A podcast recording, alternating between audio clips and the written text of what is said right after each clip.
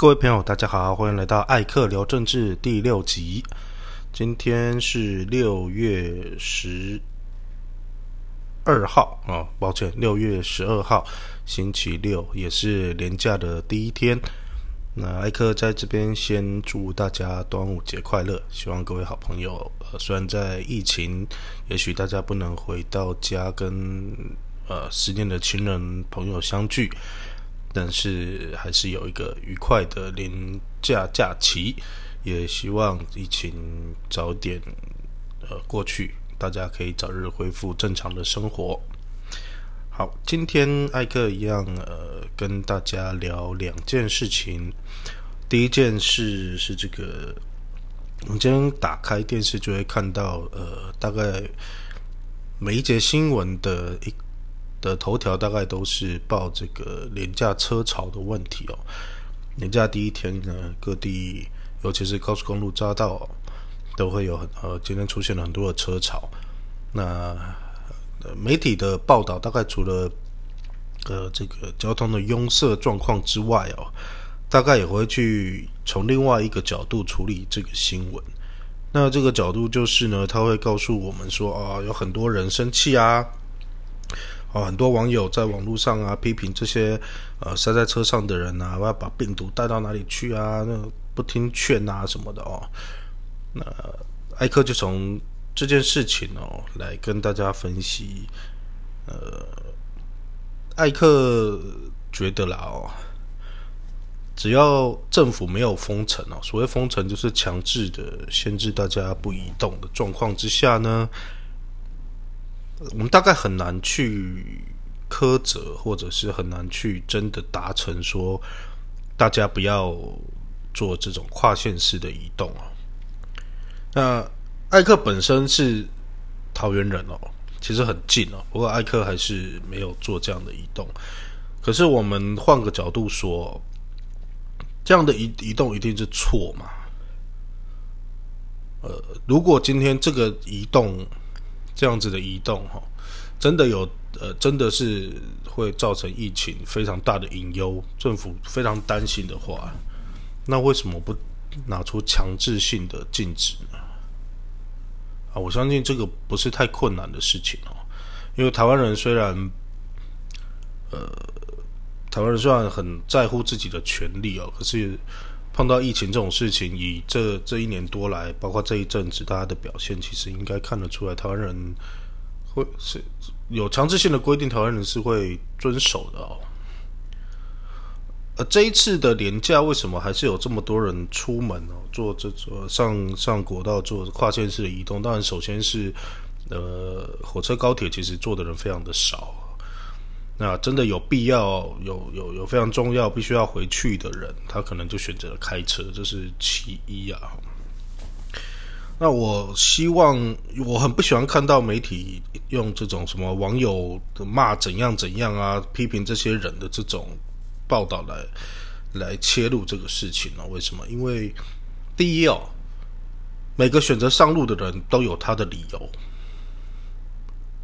哦，你说有没有那种，就是其实真的也没什么事，他就是想回家那种，可能比较被值得被我们非议的，一定有。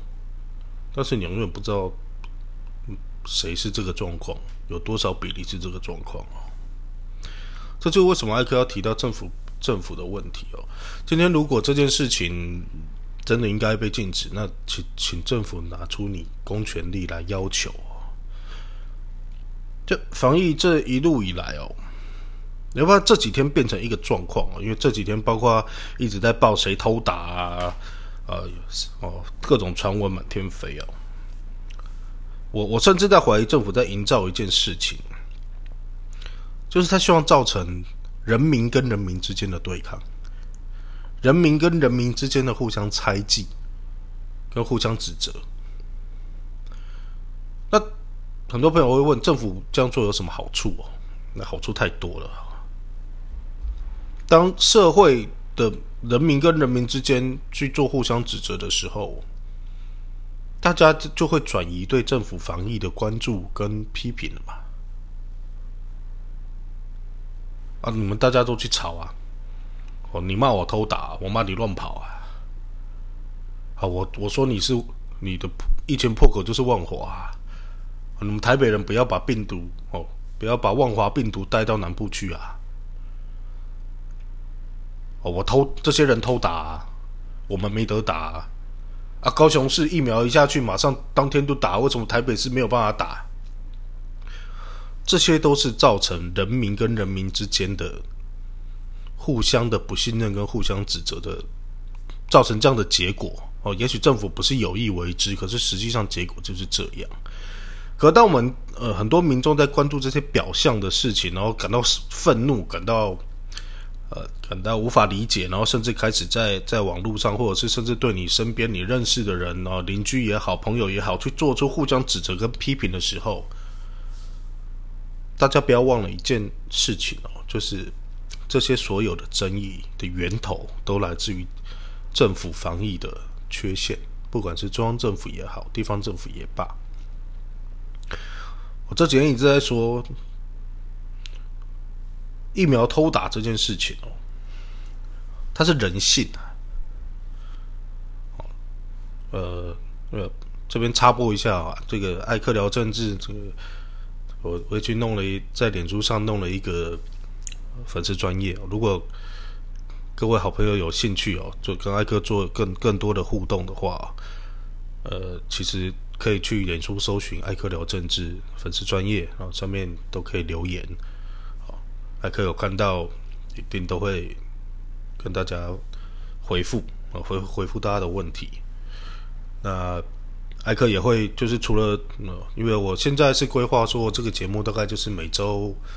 录个二四六了，各各录一集。那当然有时候嗯心血来潮要多录少，或者是有时候有事情没办法录，那就那也我想反正现在没有什么听众，没多少人听，那大家也就包涵一下。那除了节目的这个相关的讯息之外呢，艾克也会把我的哦，我想看到什么事情的一些想法，比较及时的。在粉丝专业上面跟大家分享哦，或者是跟大家讨论。好，那广告时间结束哈。那个自己的自己的专业自己广告没有没有业配啊，很可怜。好，我们回到这个刚刚说疫苗偷打这件事情，其实我就在我的粉丝专业上面有提提到这件事情哦。它是人性啊。挨个举的例子就是铁达尼号。呃，沉没的时候，有一个美国的男性的富商啊，男扮女装啊，为什么？因为老弱妇孺啊，那个时候的的就老弱妇孺可以先上救生艇，那他就上去了，那也获救。回去之后呢，就引发了这个对他这个行为的讨论。结论是什么？那个时候的结论是，他的行为有道德的可责性。可是没有法律上面的瑕疵，为什么呢？因为求生是人的本能啊。包括这个阿克也举了这个三十八年政府哦，在大陆打输了要逃来台湾的时候，那那就是那就是一个活生生的这个人间炼狱了。你只要有办法，哪怕你倾家荡产，或者甚至是假冒哦，用各种手段，只为了求来台湾的一张船票。那这些事情有它的对错，也许我们事后或是我们旁人，可以可以有一些讨论，但其实我们大概都可以理解，那是一个什么样的状况跟什么样的出发点。当然，艾克不是说这个行为是对的，可是我们与其骂这些人，啊，骂打到疫苗不该打而打到疫苗的这些人，我们要。回到问题的本身，就是因为在整个疫苗的供给上面出现了状况，不足以供给大家的需求，所以会有这个大家想办法去偷打这个行为。那当然，政府要把这个漏洞补起来嘛。那我们换个角度说，如果从一开始政府就很积极的在疫苗取得上面去做努力的话，那会有。这样的情形嘛，啊，我们可以生气哦。艾克不是说不能生气，但我没我我也没达到啊，我我也很生气，我我我的父母也没有办法打，我也很生气。可是人家打到了，那是政府的错。你说那些人十恶不赦吗？人家只是想活命，然后刚好有机会他就打了，是他的错吗？嗯，我们大家可以去思考这个逻辑啊。可是这件事情跟今天塞车一样哦，都都成功的造成了群体之间的互相指责啦，或甚至更更可恶的是哦，以 email 偷打这件事，他他被拿来作为政治操作，就是拿来啊攻击台北市政府嘛，啊点点点啊，你你你分配不均啊怎么样？各种铺天盖地的报道跟评论，大家也许在媒体上都搜寻得到。那还好不会成，我我相信也不不太会成功，是因为第一就没有疫苗嘛，所以大家我相信大家冷静下来之后，大概都可以理解那种想要先打到的心态了。那第二个就是，原来这几天这样报下来，其实各县市这种状况还不少哦，好跨党派的政治人物无一幸免，所以我看这件事大概也就就差不多就这样子的了。那好消息是这几天啊开始有比较大量的疫苗出来，OK，大家随着疫苗越打越多，大概疫苗的事情会逐渐获得一个解决。可是就是很不希望的，就是再有政治的考量在这里面了。艾克里在强调的都是这一个。为什么会有这个担心呢？你看今天疫苗打的时候发生什么事？我看有两个县市好快。一个是台南，一个是高雄。那他们很快当天就打，或当天就有一个，你就因为艾克比较熟政府的运作啦，所以有的事情确实我说不出，我没有办法跟大家说为什么我会这样判断。大概大概你我们下我下一次就会觉得这里面会有一些可以值得探讨的地方。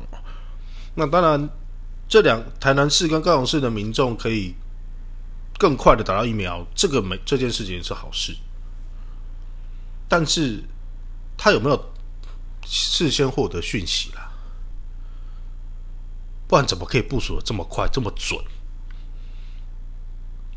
台北市政府也是，因为第一，政府本来说要给大家开始打的日期不是今天啊，是两天后啊，他提前了，提前送下去的，然后。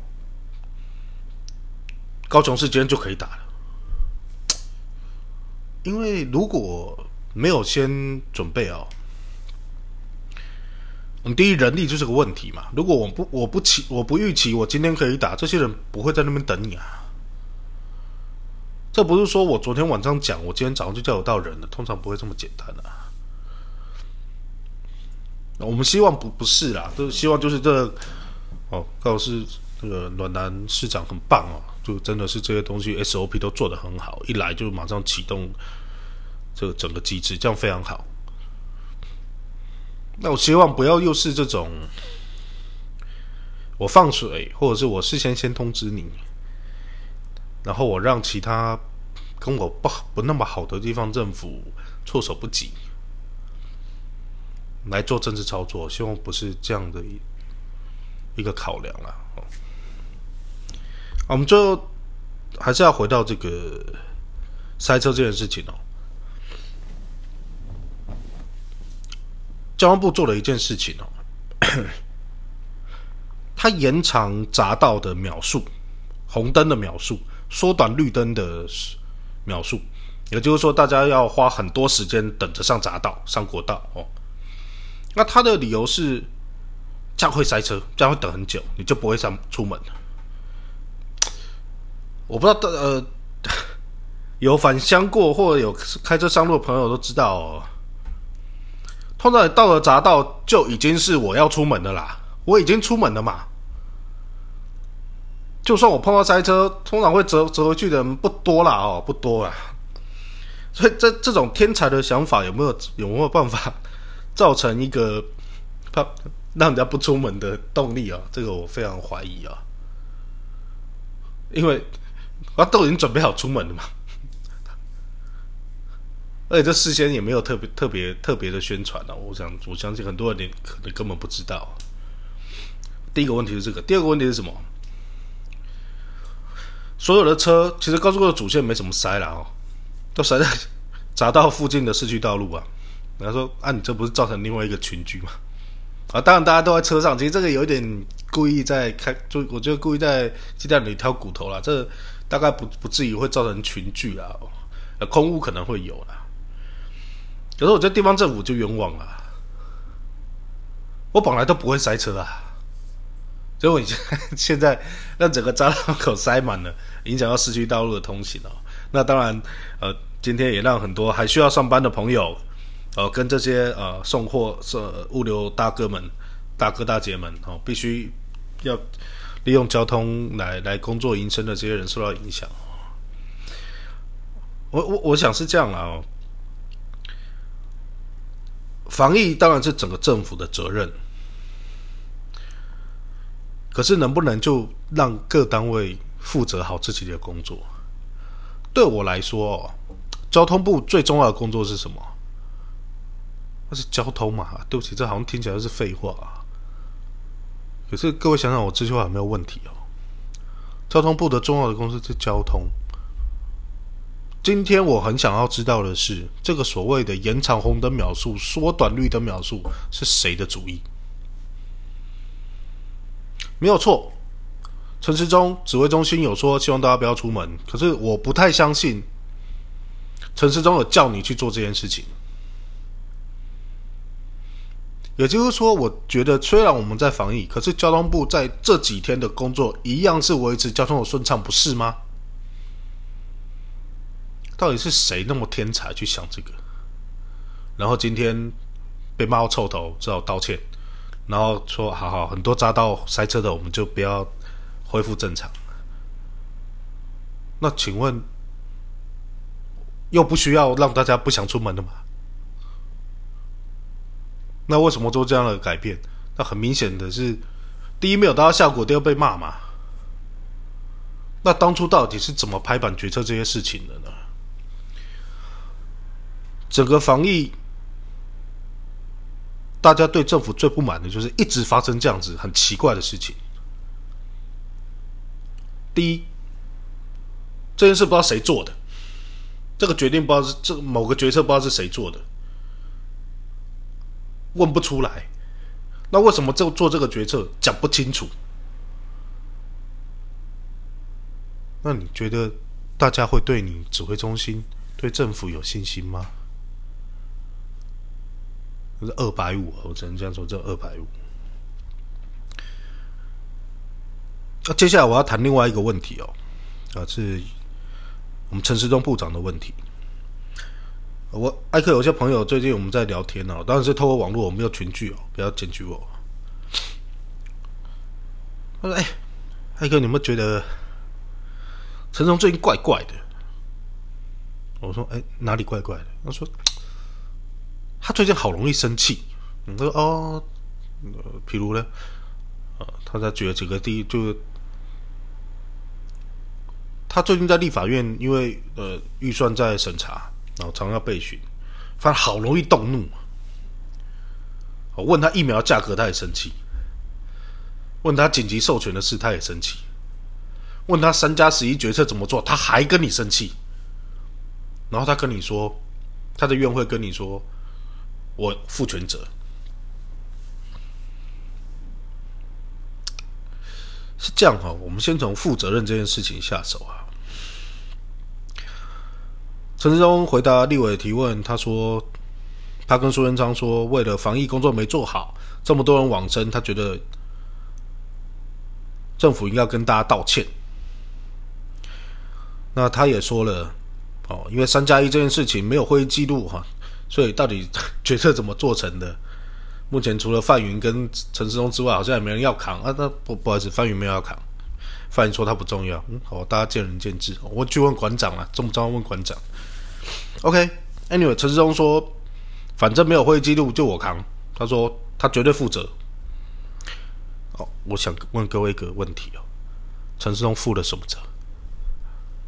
负责是嘴巴说说吗？好像不是吧？可是他除了嘴巴说负责之外，他哪一点有像负责任的样子？道歉不算哈，道歉是最廉价的负责。我就跟我朋友说，陈世忠很像，现在很像一种人。哦，我说陈世忠现在是什么？暖男变渣男。我为什么说他渣男呢？那个听起来不好听，可是其实我没有特别的情绪上面的批评啊。我只是指出，因为渣男有几个特点：第一，绝不承认错误嘛。哦，如果各位有被渣男伤害过了，或各位本身是渣男哦，不是啊，开玩笑。第一，他绝对不承认错误；第二呢，渣男很会道歉，渣男超级会道歉的。那你说为什么我我我说他是渣男？还有一个原因哦，渣男最会恼羞成怒，渣男最怕什么？最怕被拆穿，最怕你问了他没有办法回答的问题嘛。呃，你为什么昨天不在家？哦，没有啊，我那个那个车坏掉，在家休息啊。可是谁谁谁看到你跟某某某在路上手牵手啊？哎，你为什么要不不相信我？为什么要怀疑我？他你不他看错啦？然后他开始跟你生气，这标准渣男行径啊！陈世忠不是这样吗？哎，你奇怪，你为什么又多了有新手机？你那新手机花多少钱？你干嘛要问？不能问呐！这个疫苗不让你知道国产疫苗多少钱，不是一样吗？哎，你为什么跟你为什么跟他聊？你为什么不跟他做朋友了？其实他抢人家女朋友啊！可他怎么告诉你？哦，因为那个人都在背后讲我们的坏话，所以我不想跟他做朋友啊！中共不就是这样吗？陈世忠对中共不是这种态度吗？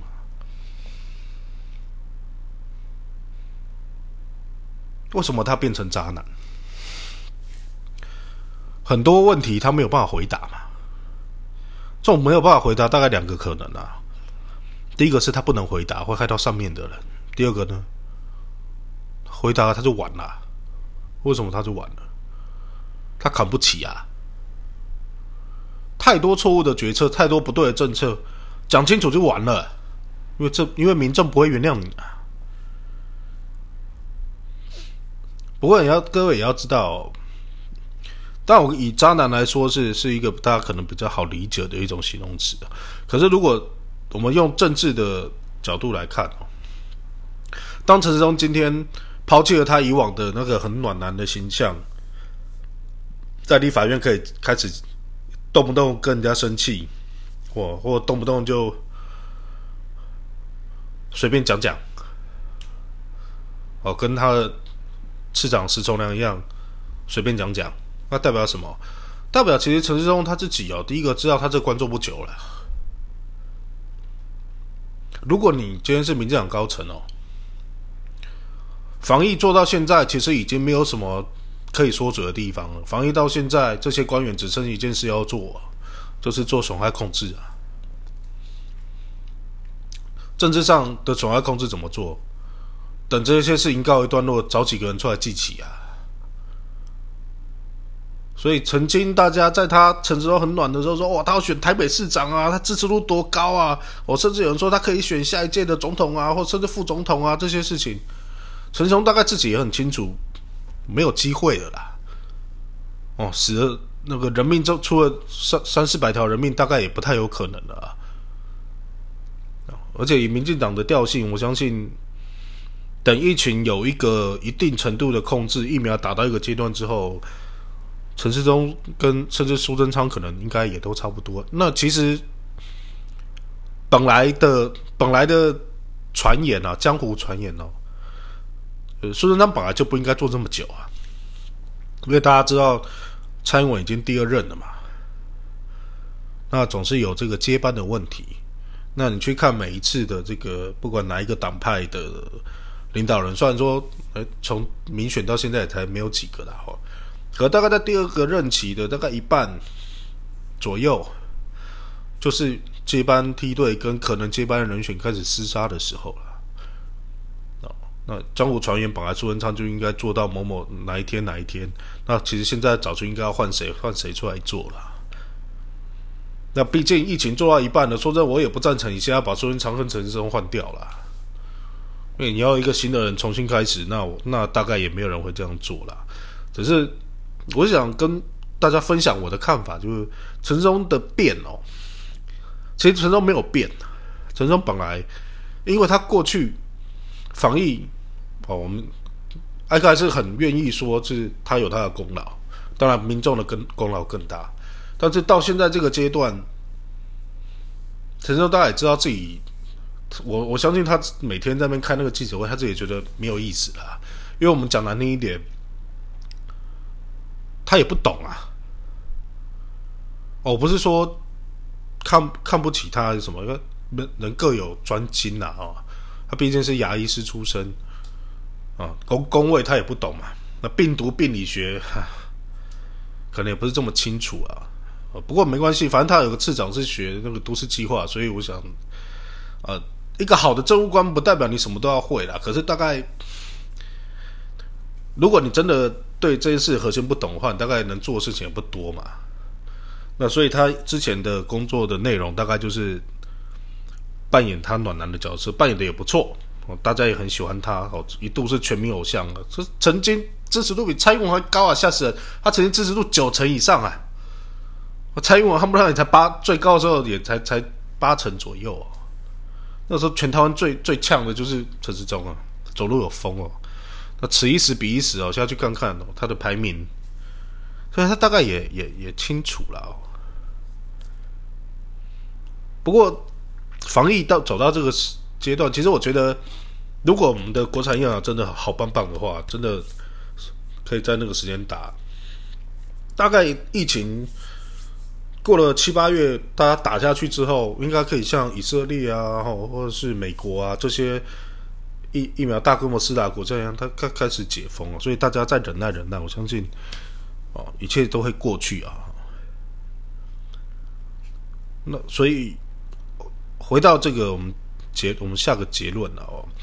疫苗要疫苗的事情，或者是任何防疫的事情，一样还是希望哦。我老话一句，希望政府用科学来防疫，包括这种什么控制匝道，希望大家不出门这种事情就不要做了。